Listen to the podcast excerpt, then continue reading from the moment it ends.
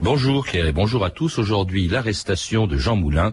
C'était il y a 60 ans, le 21 juin 1943. Je suis recherché maintenant tout à la fois par Vichy et la Gestapo, qui n'ignorent rien de mon identité et de mes activités. Mais je suis bien décidé à tenir le plus longtemps possible. Lettre de Jean Moulin au général de Gaulle, le 7 mai 1943.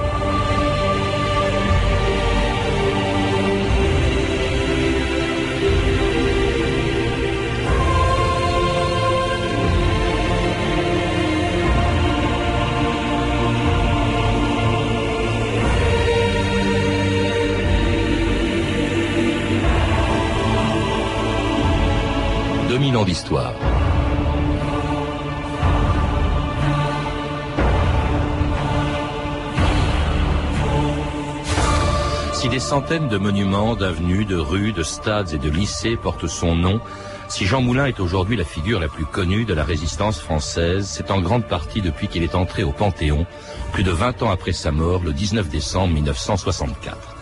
Mais si aujourd'hui tout le monde connaît le nom de Jean Moulin, si des quantités d'enquêtes, de livres et de films rappellent l'aventure singulière de ce préfet qui incarne à lui seul tout le courage, la grandeur et les souffrances de la résistance, on ignore encore les circonstances exactes du drame par lequel il est entré dans l'histoire.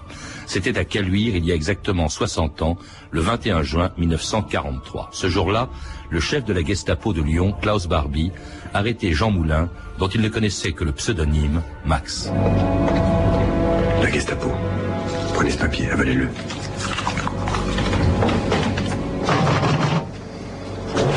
Police allemande On ne bouge pas. Monsieur. Où est Max? Hein? Ce que je viens de dire?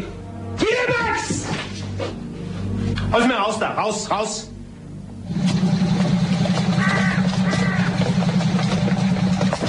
Alle in die Wagen! einsteigen. In die Wagen! Wir doch! Jean-Pierre Azéma, bonjour. Bonjour. C'était un extrait du téléfilm d'Yves Boisset, l'arrestation de, Jean Moulin le 21 juin 43, il y a exactement 60 ans à, deux jours près.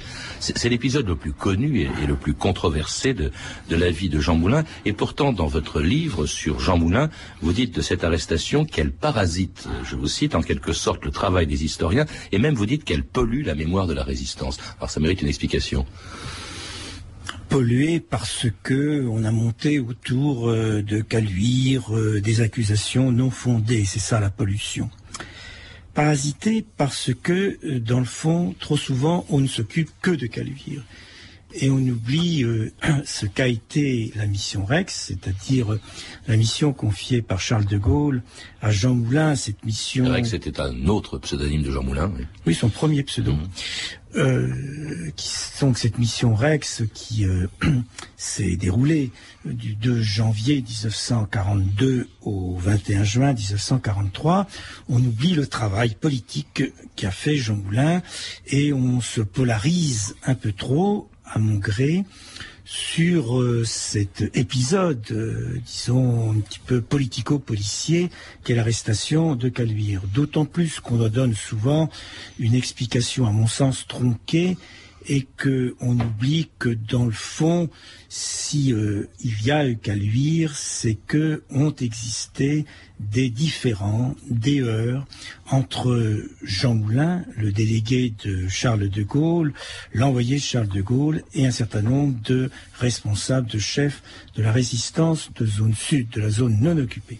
Alors vous, vous replacez plutôt que de d'émettre des hypothèses sans fondement. Euh, d'ailleurs, vous le dites, hein, le lecteur euh, de mon livre ne doit s'attendre à aucune révélation fracassante. Vous préférez bien sûr ce qui est établi, ce que l'on peut prouver, et vous intéressez beaucoup au contexte. Vous venez de le rappeler. Hein, c'est l'époque où le général de Gaulle euh, est encore très contesté au sein même de, la résistance, où il est en concurrence avec le général Giraud après le, débarquement en, Afrique du Nord. Et là, Jean Moulin parvient à créer, à la demande du général de Gaulle le Conseil national de la résistance le 27 mai 43, et puis alors une armée secrète dont le rôle doit être très important euh, au moment de la libération euh, de la France, et une armée secrète dont le chef, euh, nommé par Jean Moulin, le général de Lestrin, est arrêté par la Gestapo 12 jours avant Jean Moulin, et c'est pour cette raison, je crois, Jean-Pierre Azéma, parce que de Lestrin a été arrêté qu'il faut le remplacer, que Jean Moulin décide de réunir les grands mouvements, les représentants des grands mouvements de résistance à Caluire, là où il sera arrêté. Oui, euh, Charles de Lestrin, qui est le patron de l'armée secrète, c'est-à-dire des groupements paramilitaires, des mouvements de résistance de zone sud, a été arrêté. Il a été arrêté euh, parce que euh, depuis le 30 avril 1943, un traître qui s'appelle Multon a euh, servi ou a été utilisé comme Gegenagent, comme contre-agent par les services répressifs allemands. Et de fil en aiguille, euh, la Gestapo, les services donc répressifs allemands, peuvent arrêter Charles de Lestrin. Il fallait un remplaçant et euh, Jean Moulin décide donc, en attendant que Charles de Gaulle ait pris une décision, il décide donc de nommer de suggérer ou de faire avaliser par une réunion de responsables de la des mouvements de résistance de zone sud deux chefs intérimaires, l'un pour la zone nord, l'un pour la zone sud. C'est ça l'objet de la réunion de Caluire. Il y a eu des tas de réunions déjà. Hein.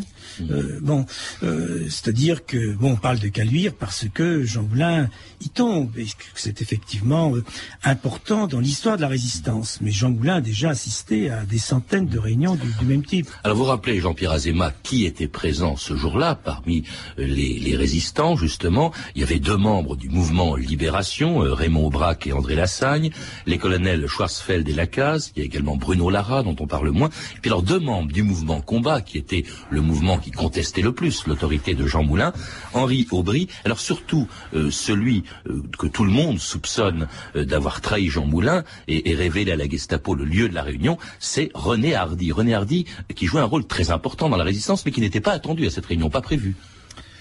Il joue un rôle important. René Hardy est un ancien instituteur qui a travaillé disons, ensuite dans la SNCF, puisqu'elle existait déjà, et euh, qui a eu la confiance euh, d'Henri Freinet, le patron de combat, et lui qui lui confie notamment une tâche qui n'est pas mince, celle de prévoir un plan pour euh, faire sauter donc les voies ferrées lorsque le débarquement aura lieu. C'est ce qu'on appellera plus tard le plan vert. C'est un monsieur qui n'est pas du premier cercle d'Henri Freinet, du Grand Combat, mais qui est du deuxième cercle et qui a la particularité d'être un homme intelligent, rapide, actif, en même temps que d'être une grande gueule.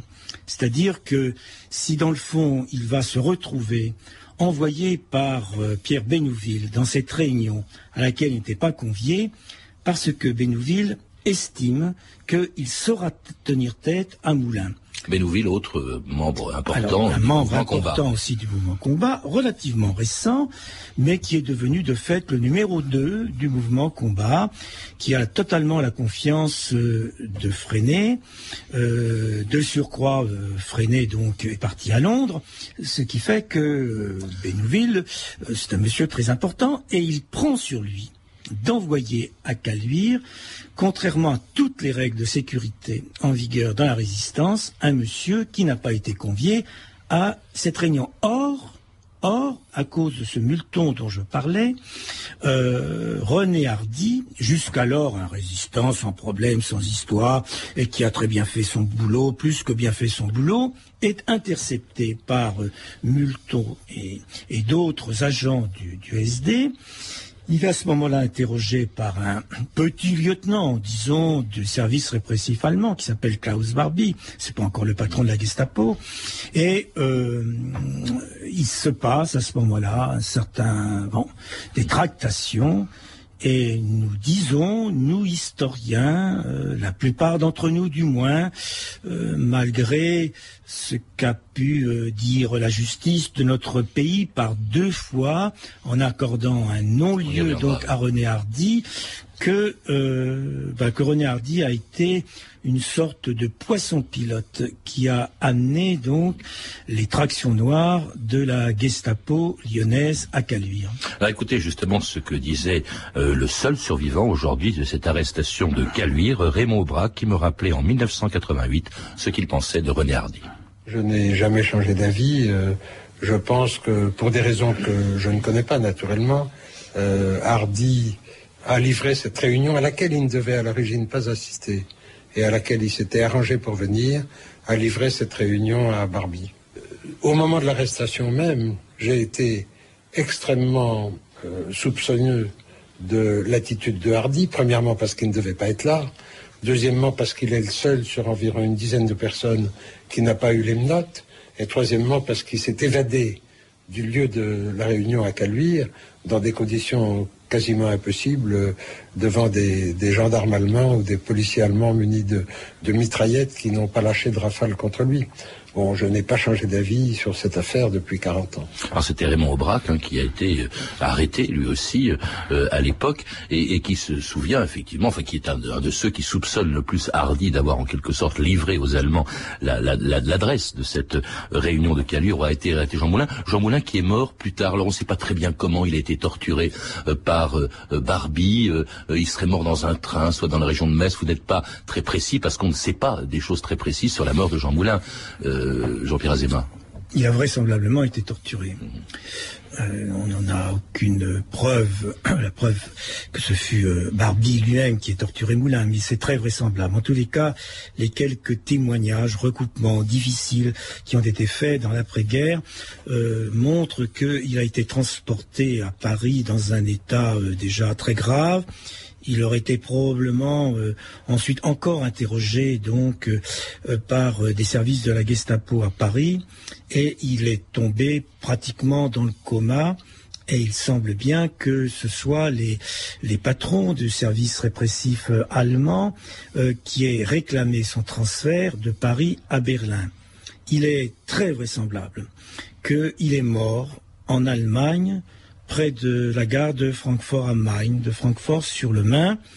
Il est mort là de, oui, d'épuisement ultime dans un coma quasiment déjà, euh, enfin, euh, le, coma quasiment mortel.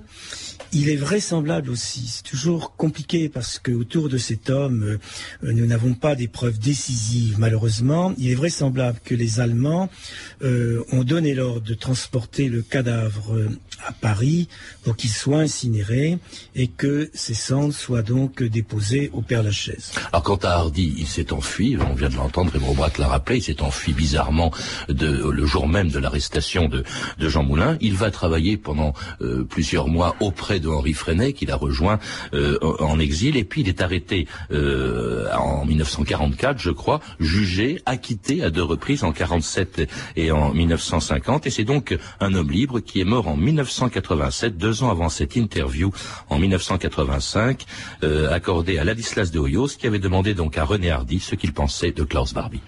C'était un type astucieux. Il était rusé il n'était pas si méchant qu'on a dit, si brutal. Il, essayait de manipuler euh, en douceur. C'était un type habile de son métier, quoi. Ou alors c'est vous qui êtes très fort et lui un peu moins fort Oui, j'étais plus fort que lui, là.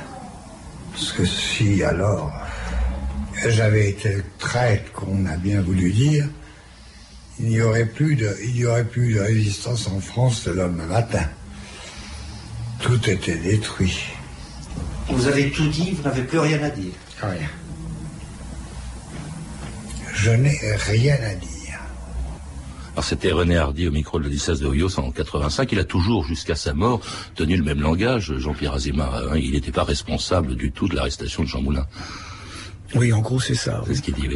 Euh, alors, ce qu'il y a d'extraordinaire, c'est qu'après la guerre, après ces procès euh, de euh, Hardy, hein, pour avoir, disait-on, trahi Jean Moulin, non, il, a, eu, il a été acquitté, on n'a plus du tout parlé de, de, Jean Moulin pendant des années. Pourquoi Comment se fait-il que jusqu'en 64, son entrée au Panthéon, au fond, on n'en parle plus de Jean Moulin?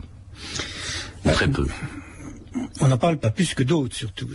Jean Moulin, Jean Moulin, il y en a d'autres résistants qui ont eu un destin aussi tragique, à commencer euh, par Pierre Brossolette et par bien d'autres. Euh, voilà, il y a d'abord ce, point-là. Le deuxième point, c'est qu'il ne faut pas oublier que euh, après, disons, les deux années de l'après-libération, où les, résistants vont être euh, célébrés, commémorés à des titres divers, intervient quand même la guerre froide, ce qu'on oublie toujours. Et euh, dans cette guerre froide, euh, il va y avoir euh, d'abord une lutte entre deux mémoires hégémoniques, la communiste et la gaulliste, et d'autre part aussi, euh, bon, la résistance, euh, bon, tirer son coup de chapeau. Mais enfin, euh, avec euh, le fait que l'URSS était devenu l'ennemi numéro un, avec le fait aussi que l'on on voyait surgir des, des thèses sur un bon et un mauvais Vichy, une semi-réhabilitation de Vichy, dans le fond, euh, la résistance, euh, si elle n'entrait pas dans les poubelles de l'histoire, en tous les cas, elle intéressait moins de personnes, moins de journalistes, et que euh, les résistants avaient plutôt tendance, disons, à rester entre eux et de surcroît en se divisant, puisque euh, pour les communistes, il y avait eu d'abord la résistance du parti des 75 000 fusillés, de ce qu'ils disaient 75 000 fusillés, et pour les gaullistes, deuxième grande mémoire hégémonique, eh ben, il y avait d'abord donc la mémoire de l'homme du 18 juin. Ah, voilà toutes les raisons donc pour lesquelles, au fond, euh, Jean Moulin est resté presque un inconnu, hein, et cela jusqu'au 19 décembre 1964, date du transfert de ses cendres au Panthéon, accompagné par un extraordinaire discours d'André Malraux, dont voici un extrait. Voilà donc plus de vingt ans que Jean Moulin partit par un temps de descente sans doute semblable à celui-ci pour être parachuté sur la terre de Provence et devenir le chef d'un peuple de la nuit. Sans cette cérémonie, combien d'enfants de France sauraient son nom? Il ne le retrouva lui-même que pour être tué, et depuis sont nés 16 millions d'enfants.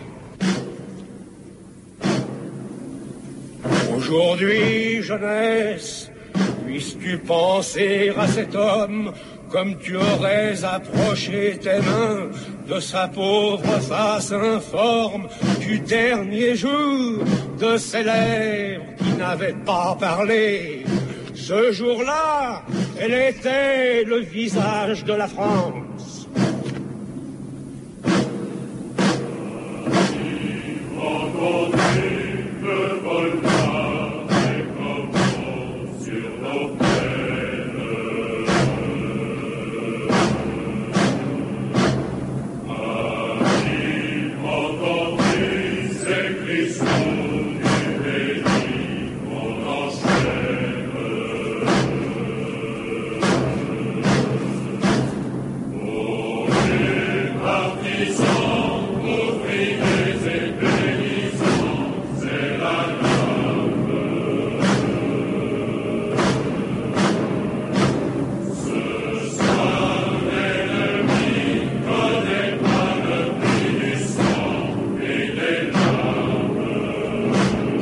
France Inter, 2000 ans d'histoire. Aujourd'hui, Jean Moulin. C'était bien sûr le chant des partisans, euh, précédé par un très court extrait, hélas, de, ce célèbre discours de Malraux, hein, entre ici Jean Moulin. On, on a beau le connaître par cœur, Jean-Pierre Azéma, 40 ans après, il provoque toujours la même émotion.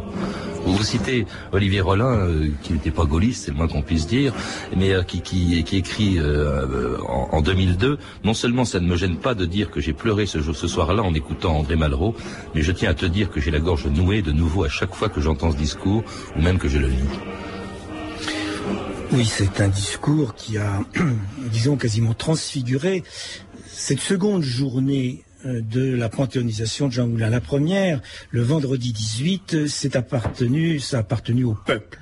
Peuple des Parisiens qui ont défilé devant, euh, disons, le catafalque de Jean Moulin. La seconde, La seconde appartient donc à l'État, à l'État tel que le concevait de Gaulle, une image euh, héroïque, une image euh, régalienne, une image militaire, avec ce discours extraordinaire, effectivement, d'André Malraux. Alors c'est surtout à partir de ce discours, de cette panthéonisation que l'on parle de Jean Moulin, jusque-là on en parlait peu, euh, jusqu'en 64, et puis si après on en a beaucoup, on a beaucoup écrit sur le chef de la résistance intérieure, c'est souvent pour dire tout et n'importe quoi, la revue de texte Stéphanie Oui, la mémoire de Jean Moulin a connu des hauts débats. Hein. Il n'a pas toujours été le héros emblématique de la résistance que l'on connaît. D'abord, euh, à, la Libération, on le connaît mal, on l'a vu hein, dans un hommage de 1948, par exemple, Vincent Auriol, président de la République quand même, se trompe. Il dit par exemple qu'il fut un ministre du Comité de Libération nationale et même un premier délégué du gouvernement provisoire de la République. Les communistes, si vous l'avez dit, en pleine guerre froide, tentent à minimiser le rôle de Jean Moulin, trop gaulien. Il y a tout de même des années conditionnelles, bien sûr. Le premier d'entre eux, De Gaulle, qui écrit dès 1947 à Laure Moulin, sa sœur, votre héroïque frère était par excellence mon bon compagnon et ami. Dans cette lignée, donc, se situeront la cérémonie de 64 au Panthéon, puis celle en 81 de François Mitterrand et de la Rose Rouge. Mais entre-temps, la mémoire de Jean Moulin est de nouveau bousculée, n'est-ce pas? Cette fois par un résistant de renom, Henri Freinet, en 73 puis en 77, dans deux livres. Freinet, le, résistant, l'affirme et le répète, Jean Moulin était en fait l'homme du Parti communiste, un crypto-communiste. Une thèse reprise 20 ans plus tard, en 93, dans un livre du journaliste Thierry Volton, qui va encore plus loin. Selon lui, Jean Moulin était ni plus ni moins un agent du KGB. Hein, un livre qui sera d'ailleurs très médiatisé, des révélations qui font mal, titrera le Figaro Magazine, un livre qui n'épargne personne, pas, même les mythes nationaux comme Jean Moulin. Puis en 98, deux livres réveillent les polémiques, celui de Jacques Bénac et celui de Pierre Péan. Alors d'abord celui de Jacques Bénac qui innocente Hardy dans l'arrestation de Caluire et affirme que Jean Moulin, décidé à trahir De Gaulle, lui aurait préféré les services secrets américains. Hein. Le livre soulève l'indignation notamment de Jacques Baumel, compagnon de la Libération, qui dans le monde dénonce, je cite, ces déballages nauséabonds et demande, je cite, pitié pour Jean Moulin. Le livre de Pierre Péan, lui, et donc en 98 aussi, réaffirme la culpabilité de René Hardy à Caluire, mais ce qui est nouveau souligne le rôle ambigu de Pierre de Bénouville, une thèse qui sera reprise pour le téléfilm de TF1 avec Francis Huster. En janvier dernier, euh, donc en janvier 2003, plusieurs grandes figures de la résistance signeront une tribune dans le monde, la mémoire violée, s'indignant du film. Est-ce trop demandé, disent-ils? Est-ce trop demandé aux cinéastes de respecter les morts en attendant le verdict des vivants? Dans votre livre, euh, Jean-Pierre Azéma, vous passez en revue justement tout ce qui a été écrit sur euh, Jean Moulin, la responsabilité aussi de Bénouville dans l'arrestation de Caluire, mais surtout Jean Moulin, crypto-communiste, ou inversement, Jean Moulin qui devient un agent des services secrets américains. Alors on n'a pas le temps d'entrer dans le détail de chacune de ces accusations, je crois qu'on peut les appeler comme ça, mais euh, comment expliquer cette espèce d'acharnement euh, visant à démolir, au fond, en imaginant qu'il est un agent secret ou un agent de l'étranger, à démolir la personne de Jean Moulin c'est difficile de vous répondre. Mais je prends une petite parenthèse, je, reviens un instant sur ce qui a été dit, c'est que s'il est bien panthéonisé, s'il est bien à ce moment-là gaulliste, euh, gaulo-gaulliste, euh, en, 80, effectivement, euh, Paris Match a raison de dire, enterré gaulliste, euh, Jean Moulin ressuscite socialiste. Mmh. C'est-à-dire que Jean Moulin échappe à ce moment-là à toute étiquette partisane. Et c'est un point important pour faire comprendre peut-être justement pourquoi euh, ces attaques répétées ne vont pas euh, entacher, entamer donc la mémoire de Jean Moulin. Alors pourquoi? Pourquoi euh, Pour Henri Freinet, c'est clair, à mon avis, c'est simple, enfin relativement, du moins. Je fais une parenthèse. Freinet, c'est un témoin, c'est pas un historien, mais un témoin très important, chef du plus grand mouvement de résistance, combat. Combat, euh, un monsieur qui donc euh, a beaucoup travaillé avec Moulin. Dans un premier temps, ils se sont d'ailleurs assez bien entendus. Et puis donc, à partir de 1950, mais surtout donc en 73 et en 77, il s'attaque, il tente de démolir, dans le fond, la mémoire de Moulin.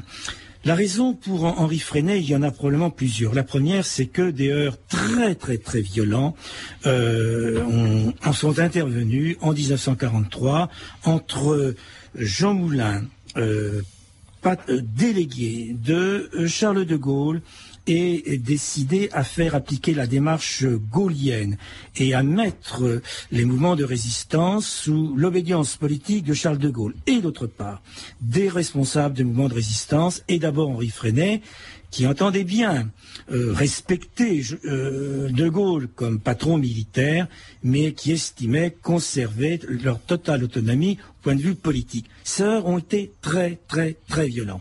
Et c'est ce qui vous fait comprendre pourquoi, dans le fond, Bénouville va euh, envoyer Hardy à sa réunion de Caluire. Pour les autres, euh, pour Volton, pour Bénac Oh ben, je les laisse. Enfin, Volton, il fait ce qu'il veut. Bon, c'est un journaliste d'investigation. Ben, il investigue. Bon, alors, euh, il a découvert quelque chose. Euh, Volton, c'est que fait. Il a il a trouvé quelque chose qui est important. C'est l'existence d'un réseau. d'un réseau de renseignement travaillant pour les soviétiques. C'est tout à fait vrai. Mais pourquoi il collait Moulin alors qu'il n'y en a aucune preuve décisive? Ça, je me demande. Faut, faut, faut l'interroger. Faut interroger son éditeur. Bon, faut interroger des tas de choses. Euh, c'est son problème, si j'ose dire. C'est, pas le mien. Bénac, c'est autre chose parce que euh, il pensait, en trouvant une piste qui ne s'est pas trouvée pertinente, il pensait que dans le fond, Moulin avait pris des distances vis-à-vis de, avait pris des distances vis-à-vis de, de Moulin. En quoi il se trompe, car Malraux a aussi raison de le dire, Moulin est mort gaulien. Bien, mais écoutez, merci. On n'a pas le temps de développer plus avant euh, Jean-Pierre Azéma sur sur Jean Moulin et sur les mémoires au fond de, Jean Moulin. Mais on retrouve, pour en savoir plus, on retrouve on retrouve tout cela dans votre livre que je recommande, dont je recommande la lecture. Jean Moulin, le rebelle, le politique, le résistant, qui vient de sortir aux éditions euh, Perrin. Et puis euh, également de Jean Moulin. Et, pardon, vous avez entendu des extraits avant que je parle d'autre chose du téléfilm de Yves Boisset, Jean Moulin, distribué en vidéo par France Télévisions. Vous pouvez voir également ce soir sur la chaîne Histoire à 21h la dernière partie d'un entretien avec Daniel Cordier, qui fut le secrétaire de Jean Moulin. Entretien réalisé par Michel Rivière. Et enfin, jeudi 26 juin, toujours sur Histoire, le discours d'André Malraux lors du transfert des cendres de Jean Moulin au Panthéon en 1964. Enfin, je signale deux expositions sur les pas de Jean Moulin qui se tient au mémorial du maréchal Leclerc euh, à Paris. Et puis Jean Moulin, héros de la République, que l'on peut voir à Lyon au Centre d'Histoire de la Résistance et de la Déportation jusqu'au 26 octobre.